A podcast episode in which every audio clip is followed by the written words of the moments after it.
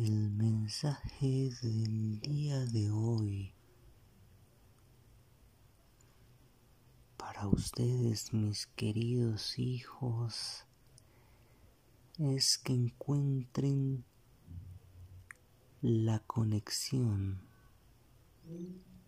para entregar lo mejor de ustedes en esencia hacia los demás. Nunca miren quién es, qué es. Nunca se fijen en lo externo. Solo brinden lo mejor de ustedes a los demás.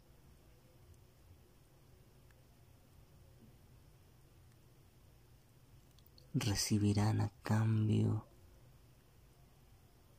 la más grande de las bendiciones.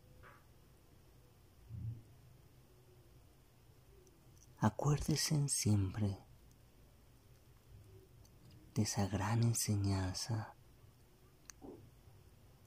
de nuestro gran maestro.